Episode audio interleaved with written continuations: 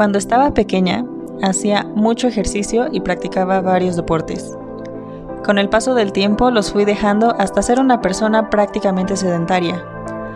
Hace algunos años empecé a tener dolores muy fuertes de espalda y por más que descansaba no lograba hacer nada para eliminarlos. Tuvo que pasar mucho tiempo hasta que por fin un especialista me recomendó rutinas de ejercicio para tratar mi problema. Cuando vi que la mejoría era inmediata, solo pude pensar, uy, de haber sabido. ¿Has estado en una situación similar? De haber sabido es un podcast en el que compartimos contigo lecciones que tuvimos que aprender a la mala para ahorrarte un mal sabor de boca o que simplemente estés prevenido.